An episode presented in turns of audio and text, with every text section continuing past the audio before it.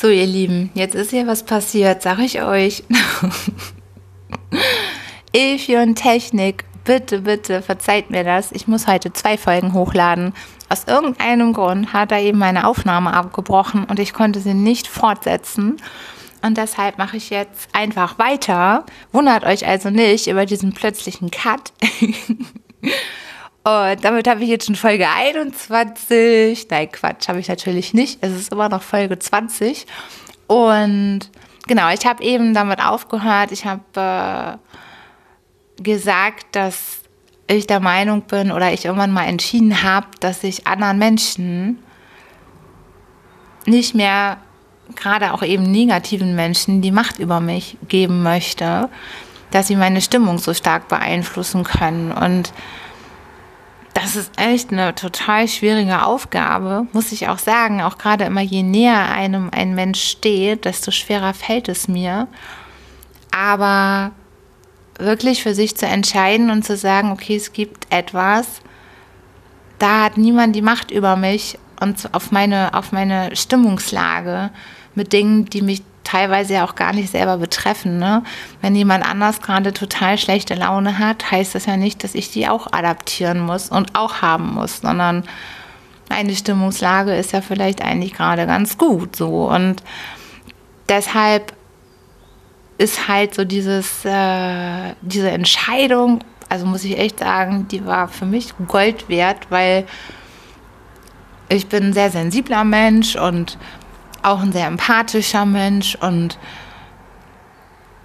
ja, das ist dann gar nicht so einfach, sich abzugrenzen ne? und diesen Schritt wieder zurückzugehen und das eine oder andere eben auch einfach mal zu verstehen, wie der andere das meint und dass es da gar nicht um mich geht, sondern um denjenigen selber und Tja, ihr Lieben, also ich kann nur sagen, das lohnt sich, bewusst zu entscheiden. Ich gebe nicht anderen Menschen die Macht über mein Wohlbefinden, sondern bin in allererster Linie für mein Wohlbefinden ganz alleine selber verantwortlich. Und ähm, um nochmal zu diesen Positivbüchern zu kommen oder diesem Positivdenken, also ich für mich glaube jetzt auch nicht so an das Universum oder was auch immer und äh, das liefert dir irgendwas, weil du es dir bestellst. Das glaube ich alles auch nicht.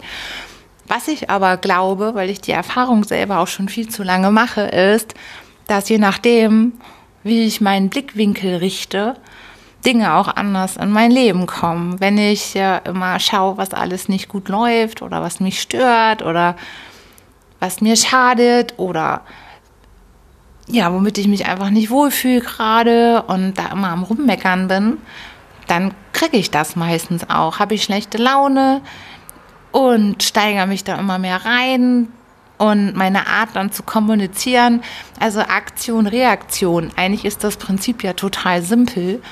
Und wenn ich meinen Blickwinkel in erster Linie auf gute Dinge ausrichte oder wenn ich mir irgendwas vornehme, und zum Beispiel meine Ziele für mich definiere und ich meinen Fokus darauf setze und vor allem auch die Menschen, die immer dagegen reden oder sagen, lass das mal bloß bleiben. Also zum Beispiel dieser Schlummer-Podcast, ne? Das ist eine, ist eigentlich ein total gutes Beispiel. Ich fand das so cool von Tobi Bayer, dass der ja zu mir meinte, mach's doch einfach mal selber und lern das. So, und Natürlich habe ich das dem einen oder anderen in meinem Umfeld dann auch erzählt. Und wie das so ist, nach den ersten oder bis zu den ersten fünf Folgen habe ich mir auch gedacht, ich brauche ein bisschen Support von meinen Freunden, weil da hört das ja eh noch keiner oder kaum jemand. Und da hilft es dir, wenn du eine gute Bewertung bekommst, zum Beispiel in iTunes oder ja, wenn du halt erstmal so die ersten paar Follower hast. So, weil noch kennt dich ja niemand und noch bist du auch nicht wirklich gut in dem, was du machst und in dem Moment brauchst du dann ja so die Unterstützung deiner Freunde. Und das war schon interessant. Ich hatte dann Leute, die waren total bedingungslos und meinten, hey, das finde ich cool, dass du das machst und toll und einen gleich unterstützt haben und auch gar nicht angefangen haben, jetzt, äh, also auch wirklich so im negativen Sinne rumzumäkeln und zu kritisieren und zu sagen, das geht besser, das geht besser und das ist ja peinlich und das ist ja schlecht, sondern also natürlich eine gute, konstruktive Kritik hatten, na klar, das finde ich auch total wichtig und gut, aber man hat gemerkt, die stehen bedingungslos hinter dir und sagen einfach, hey, mach, ja, mach einfach, worauf du Lust hast. Und dann gab es da aber auch zum Beispiel so, ja, nee, also damit kann ich mich jetzt ja noch gar nicht identifizieren und das ist noch zu schlecht und du springst in deinen Themen und da habe ich nur gedacht, so, meine Güte, das ist ja genau das. Man fängt gerade was an und logischerweise braucht man ja auch eine Weile, bis man das lernt und deine Freunde brauchst du ja gerade in Startphasen, weil es ist halt noch kein Meister vom Himmel gefallen in der Regel, ne? Sondern meistens, wenn es, wenn irgendwas erstmal läuft, dann ist es zwar natürlich immer noch schön, wenn deine Freunde weiterhin natürlich zu dir stehen, aber dann ist diese Hilfe in diesem Sinne ja nicht mehr nötig, weil dann läuft das ja irgendwann dann von alleine weiter, ne? So. Und das war für mich auch so ein gutes Beispiel, wieder dann auch zu erkennen, aber alles klar. Ich habe meinen Blickwinkel nur auf die Unterstützer und bei sonst, glaube ich, fängst du dann auch total an, an dir zu zweifeln und denkst, wenn du dir dann zu viel von den Leuten wiederum reinziehst, die dann nur am Rummäkeln sind und einen verunsichern wollen, weil sie wahrscheinlich selber nichts dergleichen anfangen oder je gemacht haben. Das sind meistens nämlich immer die größten Stänkerer, müsst ihr wissen. so da habe ich dann auch gedacht, ja, alles klar, darauf konzentriere ich mich bestimmt nicht, weil dann hörst du ja auch wieder auf, das zu machen, was du gerade begonnen hast. Und das ist nun mal immer ein Weg und das dauert nun mal alles seine Zeit und bis man in irgendwas gut wird, dauert es halt mal ein paar Jahre. So, und klar kann man noch mal hier und da ein bisschen Talent haben, aber an sich muss man, wenn man irgendwas Neues anfängt, das halt eben erst mal lernen. Und ich glaube ja, dass so, so, so viel Potenziale in Menschen stecken und so viel verborgene Potenziale und auch Talente und so viele, einfach weil sie sich dann mit Menschen umgeben, die nicht zu ihnen stehen oder immer sagen, oh, das ist zu gefährlich oder oh, ich habe jetzt auch gerade wieder ein cooles Beispiel gerade. Das ist auch, das tut mir in der Seele weh. Ein Mensch, der mir auch näher steht, der ist in einem Job und der macht ihm eigentlich überhaupt keinen Spaß mehr, schon ganz lange. Und er ist aber so, und das ist ja auch das ist ja das Wichtige. Die Eltern mein, meinen das ja überhaupt nicht schlecht. Die meinen das ja aus ganzem Herzen gut, ne? Aus ganzem Herzen. Die ihm predigen aber, oh Gott, und mein Junge, und sei mal bloß auf der sicheren Seite. Und ich meine, er ist quasi, ja, um die 40 und hat noch über die Hälfte seiner Arbeitszeitjahre noch vor sich liegen, ne? Und ist unglücklich. Und es ist doch theoretisch der Wahnsinn bei unseren Möglichkeiten, die wir hier haben, dann aus Sicherheitsgründen und dann, wenn man noch nicht mal jetzt Verantwortung für Kinder oder so hat, dann zu entscheiden, ich mache das jetzt aber doch mal weiter und immer weiter, weil ich kann da ja nicht mehr so leicht gekündigt werden, weil ich bin ja schon so lange dabei und mich nervt das zwar alles kolossal und Gott sei Dank, und wenn um 15 Uhr Feierabend ist, kann ich den Stift fallen lassen und dann fängt mein wahres Leben an. Da denke ich immer so, Mensch, das ist so, so schade und so traurig, weil das ist viel zu viel Lebenszeit, die man dann verschwendet oder verschenkt für etwas, was einem wirklich gar keinen Spaß mehr macht. Dann soll lieber jemand anders, der genau diesen Job wahrscheinlich lieben wird, den übernehmen und äh, die freie Stelle ausfüllen und man selber sich auf die Suche begeben nach etwas Neuem. Und ich finde, nach, ich glaube, acht Jahren oder wie lange das jetzt schon ist, ist das ja auch total legitim und auch total in Ordnung, mal wieder auf Reise zu ziehen und zu sagen, ich schaue jetzt äh, mal weiter. Und das soll auch nicht heißen, dass Beständigkeit nicht gut ist. Im Gegenteil, ich finde das großartig, wenn Menschen beständig sind und man sich auf sie verlassen kann und wenn man eben nicht, nur weil einem mal eine Sache gerade mal nicht gefällt, gleich das Handtuch schmeißt. Ne? Im Gegenteil, ich finde es großartig, wenn wenn Menschen auch Durchhaltevermögen haben. Aber wenn man wirklich merkt, so über ein paar Jahre, irgendwann, okay, nee, ich bin, das ist nicht mehr mein Platz, um die meiste Zeit des Tages zu verbringen, ne? Und dann dieses Sicherheitsding, also diese Angst wirklich vor dem Schritt ins Neue, einen daran hindert, ist doch echt total schade. Und ich bin auch hier überzeugt, dass wir das Umfeld, wenn die auch alle erzählen, oh, das ist gefährlich und ey, komm, das ist doch so ein sicheren Job und Mensch und stell dir mal vor und wenn bei dem anderen was ist, dann könntest du wieder gekündigt werden und oh Gott, oh Gott. Da sage ich mir auch, ja, Herrgott nochmal, ne? Also dieser Worst Case, das habe ich euch ja auch schon mal gesagt mit diesem Hartz IV. Das ist ja auch eh ziemlich unwahrscheinlich, da rein zu geraten, weil das ist halt echt der schlechteste Fall. Und wenn, in der Regel ja auch eher kurz. Man bleibt da ja nicht dauerhaft drinne hängen. Also wir haben ja sogar das Glück, dass uns das auffangen würde. Und da bin ich auch überzeugt, dass der Blickwinkel auf die guten Sachen einem dann auch plötzlich Gelegenheiten bringt. Ne? Also das merke ich so sehr aus eigener Erfahrung immer wieder. Wenn ich ein neues Ziel habe, neue, neue Aufgabe und ich will die gerne schaffen, dann verändert sich mein Blickwinkel. Und das liegt nicht am Universum meiner Meinung nach, sondern an mir. Und dass ich an etwas glaube und das verfolgen möchte und dranbleibe.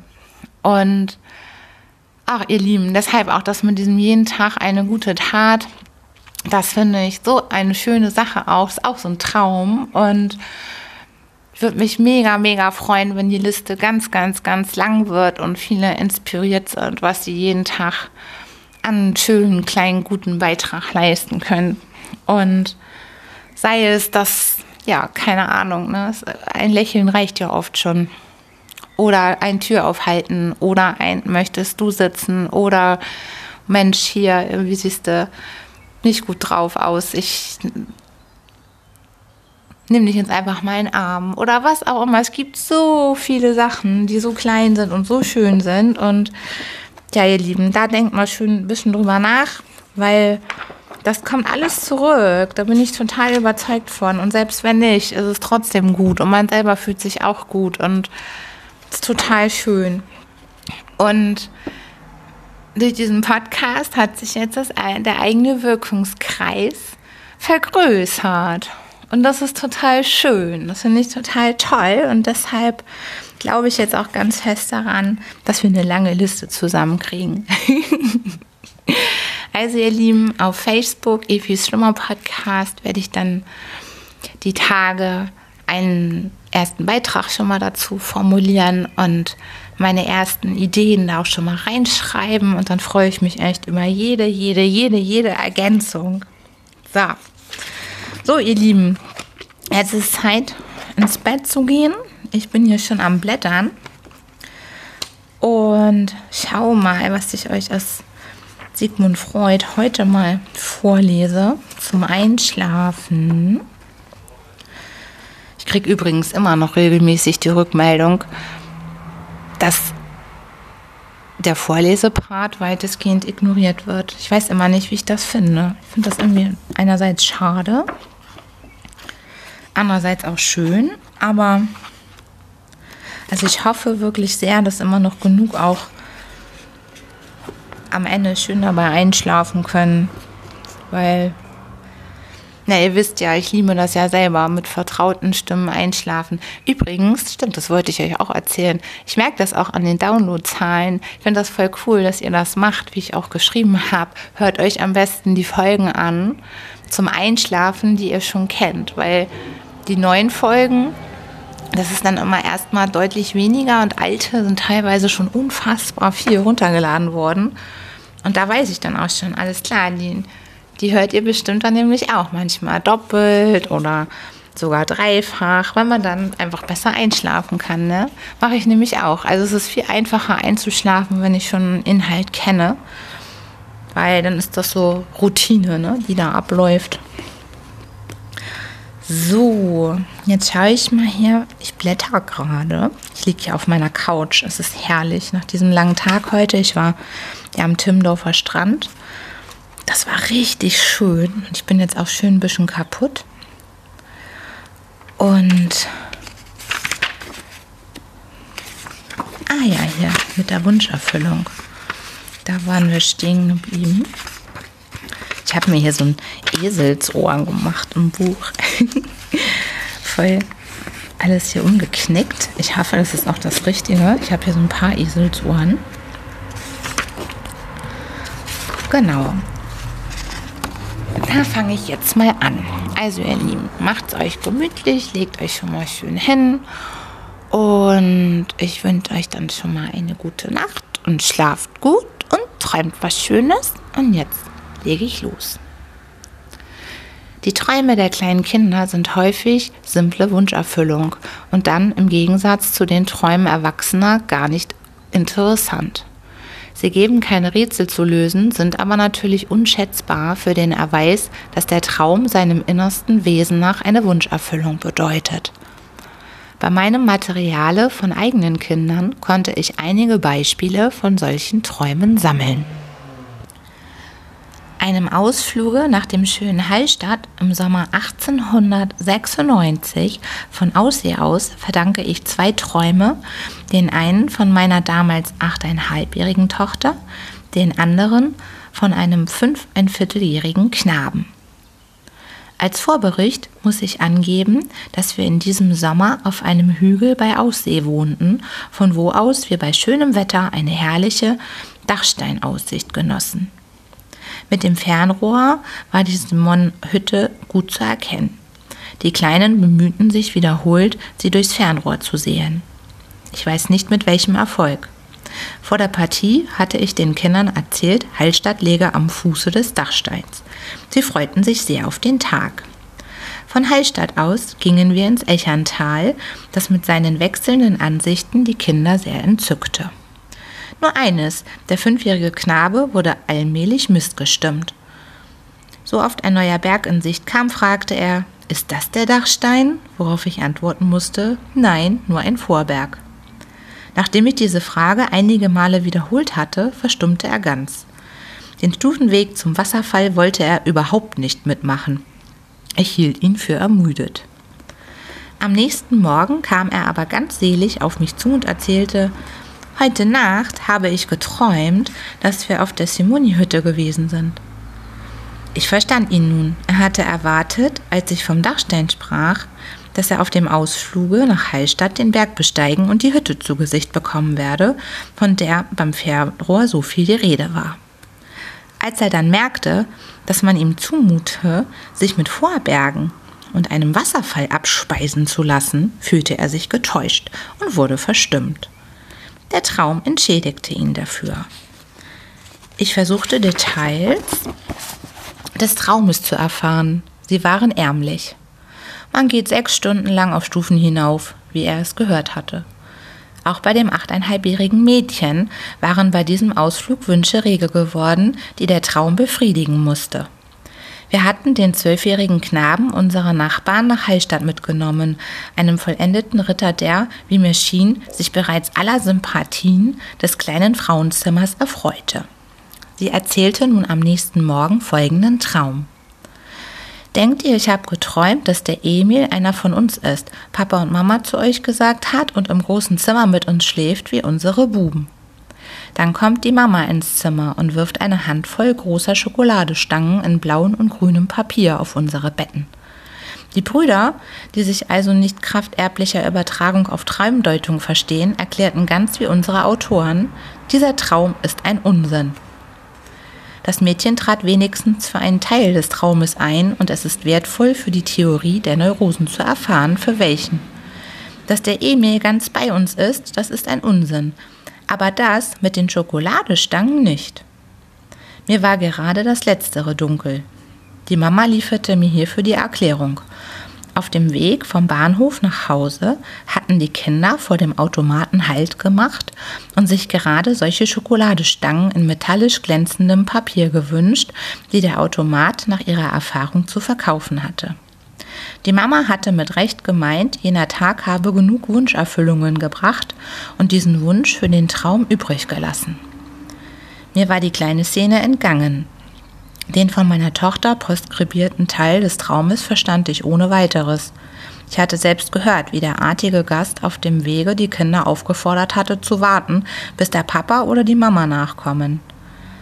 Nach dieser zeitweiligen Zugehörigkeit machte der Traum der Kleinen eine dauernde Adoption. Andere Formen des Beisammenseins als die im Traum erwähnten, die von den Brüdern hergenommen sind, kannte ihre Zärtlichkeit noch nicht. Warum die Schokoladenstangen unter die Betten geworfen wurden, ließ sich ohne Ausfragen des Kindes natürlich nicht aufklären. Einen ganz ähnlichen Traum wie den meines Knabens habe ich von befreundeter Seite erfahren. Er betraf ein achtjähriges Mädchen. Der Vater hatte mit mehreren Kindern einen Spaziergang nach Dornbach in der Absicht unternommen, die Rohrerhütte zu besuchen, kehrte aber um, weil es zu spät geworden war und versprach den Kindern, sie ein anderes Mal zu entschädigen. Auf dem Rückweg kamen sie an der Tafel vorbei, welche den Weg zum Hamö anzeigt. Die Kinder verlangten nun auch aufs Hamö geführt zu werden, mussten sich aber aus demselben Grund wiederum auf einen anderen Tag vertrösten lassen. Am nächsten Morgen kam das achtjährige Mädchen dem Papa befriedigt entgegen. Papa, heute habe ich geträumt, du warst mit uns bei der Rohrerhütte und auf dem Hamö. Ihre Ungeduld hatte also die Erfüllung des vom Papa geleisteten Versprechens antizipiert. Ebenso aufrichtig ist ein anderer Traum, den die landschaftliche Schönheit Aussees bei meinem damals dreieinvierteljährigen Töchterchen erregt hat. Die Kleine war zum ersten Mal über den See gefahren und die Zeit der Seefahrt war ihr zu rasch vergangen. An der Landungsstelle wollte sie das Boot nicht verlassen und weinte bitterlich. Am nächsten Morgen erzählte sie, heute Nacht bin ich auf dem See gefahren. Hoffen wir, dass die Dauer dieser Traumfahrt sie besser befriedigt hat. Mein ältester, derzeit achtjähriger Knabe träumt bereits die Realisierung seiner Fantasien. Er hat er ist mit den Achilleus in einem Wagen gefahren und der Diomedes war Wagenlenker. Er hat sich natürlich tags vorher für die Sagen Griechenlands begeistert, die der älteren Schwester geschenkt worden ist. Wenn man mir zugibt, dass das Sprechen aus dem Schlaf der Kinder gleichfalls dem Kreis des Träumes angehört, so kann ich im Folgenden einen der jüngsten Träume meiner Sammlung mitteilen. Mein jüngstes Mädchen, damals 19 Monate alt, hatte eines Morgens erbrochen und war darum den Tag über nüchtern erhalten worden. In der Nacht, die diesen Hungertag folgte, hörte man sie erregt aus dem Schlaf rufen Erdbeer, Hochbeer, Eierspeis, Papp. Ihren Namen gebrauchte sie damals, um die Besitzergreifung auszudrücken.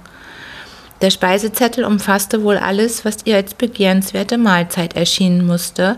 Dass die Erdbeeren darin in zwei Varianten vorkamen, war eine Demonstration gegen die häusliche Sanitätspolizei und hatte seinen Grund in dem von ihr wohl bemerkten Nebenumstand, dass die Kinderfrau ihre Indisposition auf allzu reichlichen Erdbeergenuss geschoben hatte, für dies ihr unbequeme Gutachten nahm sie also im Traume ihre Revanche. Wenn wir die Kindheit glücklich preisen, weil sie die sexuelle Begierde noch nicht kennt, so wollen wir nicht verkennen, eine reichliche Quelle der Enttäuschung, Entsagung und damit der Traumanregung der andere der großen Lebenstriebe für sie werden kann. So, ihr Lieben, ich hoffe, ihr seid jetzt schon schön eingeschlafen und falls nicht, wünsche ich euch nochmal eine gute Nacht und schlaft gut und träumt was Schönes. Und dann freue ich mich schon aufs nächste Mal. Bis dann. Tschüss, tschüss, tschüss.